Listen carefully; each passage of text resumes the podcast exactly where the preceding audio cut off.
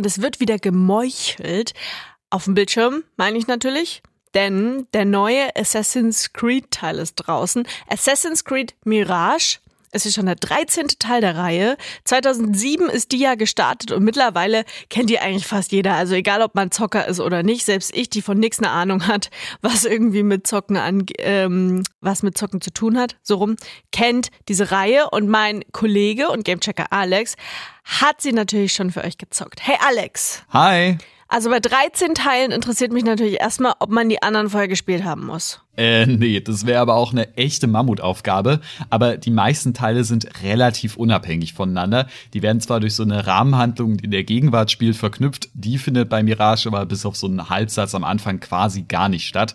Einen kleinen Zusammenhang gibt's aber mit dem Teil davor, Assassin's Creed Valhalla. Hauptcharakter Basim kam da nämlich schon vor, aber Mirage ist jetzt seine Vorgeschichte quasi. Das Besondere an Assassin's Creed Mirage ist aber sowieso eher, dass es eine Rückkehr zu den Wurzeln der Reihe sein soll, die es nämlich mit Rollenspielelementen, riesigen Open Worlds und zig Features so ein bisschen abgedriftet. In Mirage gibt's jetzt aber nur eine Stadt zu erforschen und das Schleichen und Meucheln steht wieder mehr im Vordergrund, ganz so wie bei den alten Teilen. Alright, bevor du jetzt haargenau erklärst, was sich geändert hat, hol mich mal kurz ins Boot. Worum geht's genau? Wer ist dieser Basim und was hat er vor? Also wie in jedem Teil steht der Konflikt zwischen den Assassinen, die hier noch Verborgene heißen, und dem verschwörerischen Templerorden im Mittelpunkt. Diesmal geht es in das Bagdad des 9. Jahrhunderts. Hauptcharakter Basim, der am Anfang noch ein Straßendieb ist, hält sich hier mit wenig lukrativen Aufträgen für die Verborgenen über Wasser. Da. Anscheinend wurde sie heute Morgen geliefert. Sicher, dass es die gesuchte Truhe ist? Absolut sicher.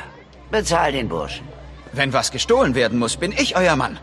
Darwish kann das bestätigen. Er hat mir all eure Aufträge gegeben. Dann hast du deinen Teil getan. Ich kann mehr tun. Zwei meiner besten Männer starben dabei.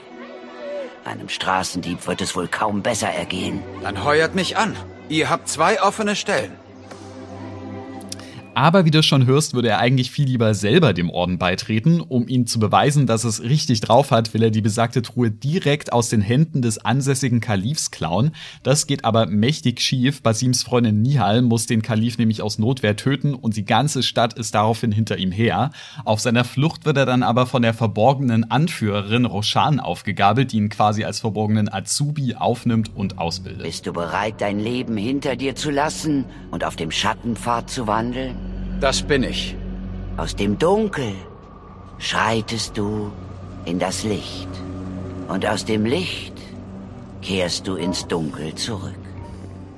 Daraufhin soll Basim ihnen dann helfen, Bagdad aus den Händen des gegnerischen Templerordens zu befreien. Okay, also from zero to hero sozusagen. Ist dieser Konflikt denn immer noch spannend nach so vielen Teilen? Also ehrlich gesagt ist die Story von Assassin's Creed Mirage eher so lauwarm. Es ist jetzt nicht so, dass ich mich während des Spiels gelangweilt habe oder so, aber Highlights oder große Momente sind jetzt auch nicht hängen geblieben. Was es für mich aber total getragen hat, ist die Atmosphäre, denn Bagdad im 9. Jahrhundert ist einfach ein richtig cooles und unverbrauchtes Setting.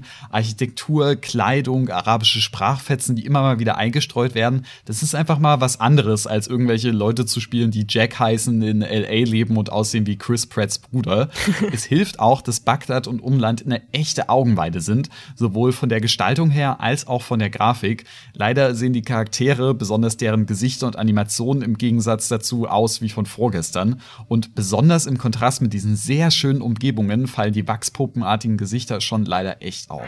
Gerade quatsche ich mit unserem Gamechecker Alex über das neue Assassin's Creed Mirage. Das will alles anders machen als die Teile davor, aber nicht alles neu, denn eigentlich will das Spiel an die ersten Teile der Reihe erinnern.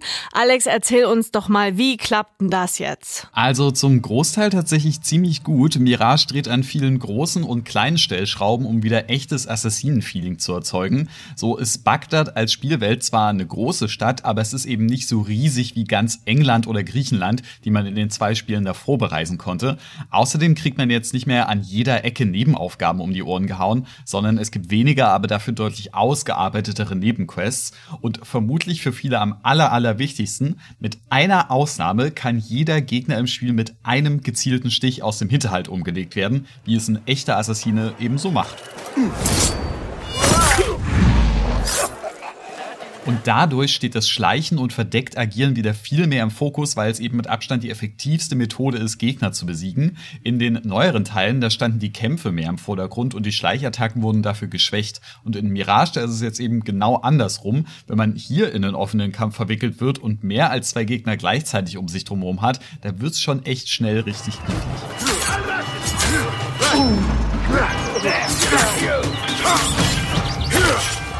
Ich meine, dass es in einem Schleichspiel hauptsächlich ums Schleichen gehen sollte, das wirkt zwar ziemlich offensichtlich, aber war schon länger nicht mehr so bei den Assassin's Creed Games. Klingt ja eigentlich wie genau das, was sich Fans auch wünschen. Beschränkt sich dieser Back to the Roots Ansatz denn jetzt nur aufs Schleichen und Kämpfen oder auch auf andere Aspekte im Game? Yes, neben dem Stealth war das Klettern und Parkouring auch immer ein sehr großer Aspekt von Assassin's Creed und dadurch, dass diese riesigen Open Worlds der aktuellen Teile auch viele leere Flächen hatten, geriet das ein bisschen in den Hintergrund. Aber in den dichten Straßen von Bagdad über Häuserdächer zu springen und Wände hochzukraxeln, das macht wieder richtig, richtig Spaß. Nur zu, Basim wie wir es geübt haben. Ja, Meisterin.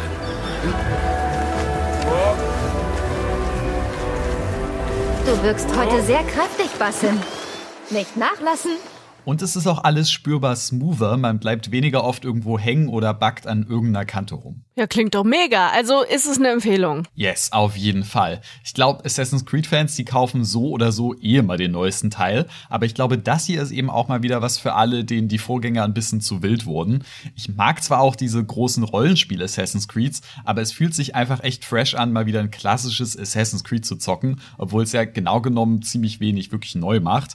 Aber ich glaube, ein Schritt zurück war eben mal genau das, was die Reihe gebraucht hat. Nice. Na dann, beide Daumen hoch für Assassin's Creed Mirage von unserem Gamechecker Alex. Und wenn ihr Bock auf das Game habt, könnt ihr es für circa 50 Euro für PC, Xbox und Playstation zocken.